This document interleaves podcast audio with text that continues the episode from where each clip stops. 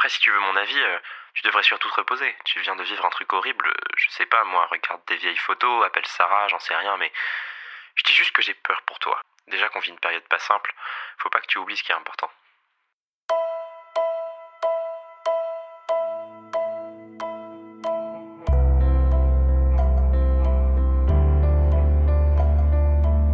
Je m'appelle Adrien Kolosewski et depuis 17 jours, je suis confiné.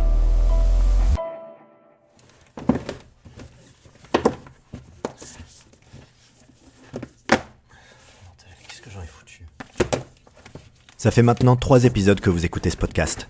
Si vous êtes arrivé jusqu'ici, c'est que vous êtes un minimum intéressé par ce que je raconte. Qu'est-ce que j'en ai foutu?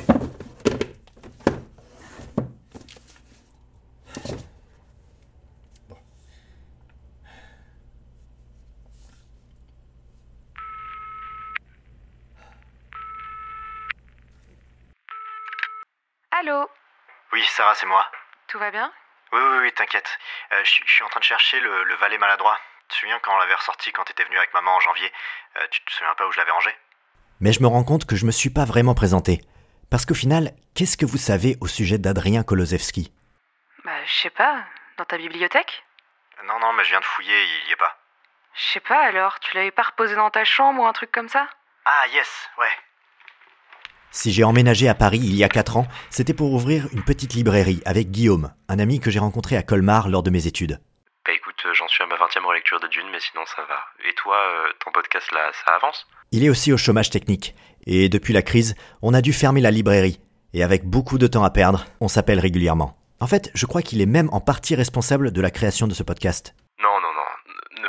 Pas dans ton histoire. Quand je t'avais conseillé de soulager ton mal-être et tes pensées négatives en les exprimant, j'imaginais plutôt un journal intime ou à la limite une nouvelle, si t'étais vraiment motivé.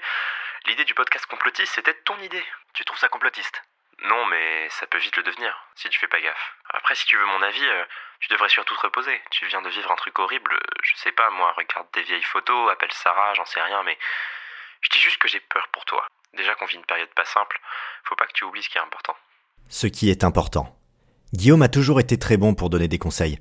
Est-ce que je suis en train d'utiliser ce podcast comme excuse pour fuir la réalité des choses? Peut-être que je devrais me recentrer sur moi-même. En tout cas, ça me ferait pas de mal. T'as trouvé? Ouais, ouais, je crois qu'il est sous mon lit, attends. Ouais, c'est bon, il était sous mon lit. Bordel, je sais pas ce qu'il foutait là. Bon, tu dis pas à maman que... Adrien, Ça va, t'inquiète. Tu veux qu'on le lise ensemble? Notre écart d'âge a toujours rendu les choses compliquées entre ma sœur et moi. Elle, elle était persuadée que les parents me traitaient mieux parce que j'avais 8 ans de plus qu'elle. Et moi, j'étais convaincu d'être une sorte de sujet test pour mes parents, et qu'ils avaient réussi à ne pas reproduire les mêmes erreurs avec ma sœur. Mais tout a changé quand mon père est décédé il y a 12 ans. Évidemment, ça nous a rapprochés. Mais depuis, j'ai surtout compris que s'il y avait une seule personne qui était capable de savoir ce que je ressentais vraiment, c'était elle. Vas-y, je commence. Il était une fois un valet maladroit qui chaque jour devait servir le roi. Un jour, le roi lui demanda d'aller cueillir du gui pour soulager ses tracas. Va me Va me cueillir cueillir. du... Pardon, vas-y. Va me cueillir du gui, valet, j'ai mal à la tête. Mais mon roi, je ne connais pas cette plante et risque d'échouer dans cette quête. Mais le roi ne voulait rien entendre, et le valet partit chercher sa commande. Mais le roi fut surpris lorsque le valet lui montra ce qu'il avait cueilli. Ce n'est pas du gui, valet Ne vois-tu pas que ces baies ont un éclat violet? Que ce soit la dernière fois, maladroit, que tu me déçois Anne-Sophie Kolosewski avait écrit une quinzaine de livres pour enfants. Vous en connaissez peut-être quelques-uns vous-même. Tous ces livres étaient basés sur des histoires qu'elle nous racontait le soir avant d'aller dormir. Malheureusement, on était tellement captivés par ce qu'elle nous racontait que ça avait surtout l'effet inverse de nous tenir éveillés plus qu'autre chose. Mais en contrepartie, ça signifiait qu'elle était très douée et qu'elle pouvait en faire son métier. De tous les livres qu'elle avait écrits, mon préféré, c'était Le Valet maladroit. Le lendemain, le roi demanda au pauvre valet de faire prendre son bain à son chien. Mais alors qu'il préparait la toilette, se glissa hors de sa poche la plante violette. Et lorsqu'il ramena le chien au roi, celui-ci s'écria Qu'as-tu donc fait à ce chien pour qu'il ait ainsi le poil mauve? Garde Emmenez-moi cet incapable au cachot avant qu'il ne se sauve Ce que j'aimais dans les histoires de ma mère, c'était d'essayer de comprendre de quoi parlait vraiment le conte. Au-delà des il était une fois, des princes, des princesses, des animaux qui parlent, j'étais obsédé par une chose. Qu'est-ce qui se cache derrière tout ça?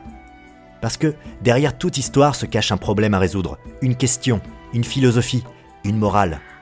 Le troisième jour, le roi recevait un sultan étranger dans l'espoir d'éviter une guerre entre leurs deux contrées. Le sultan apporta au roi un cadeau bien singulier. Il s'agissait d'un petit singe au poil violet, dont la couleur, dans son pays, symbolisait la paix.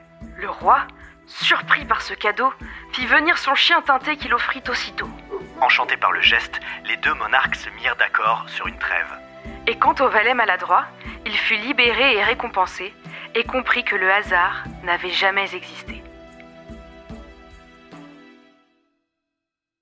Rien n'arrive par hasard. Si moi et ma sœur n'étions pas nés, ma mère n'aurait jamais écrit d'histoire. Si ma mère ne m'avait pas donné le goût à la lecture, je ne serais jamais devenu libraire. Et si ce virus n'avait jamais existé, que ma mère était toujours en vie, je serais pas là à vous raconter tout ça et à essayer de comprendre ce qui se cache derrière cette nouvelle histoire. Sarah, Oui, tu peux me redire euh, ce qu'elle a dit Tu sais, avant de... t'enregistres là? Ouais, tu veux que je coupe? Non, non, ça va.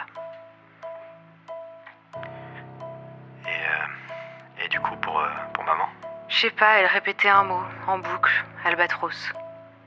Quoi? Ça veut dire quoi, ça?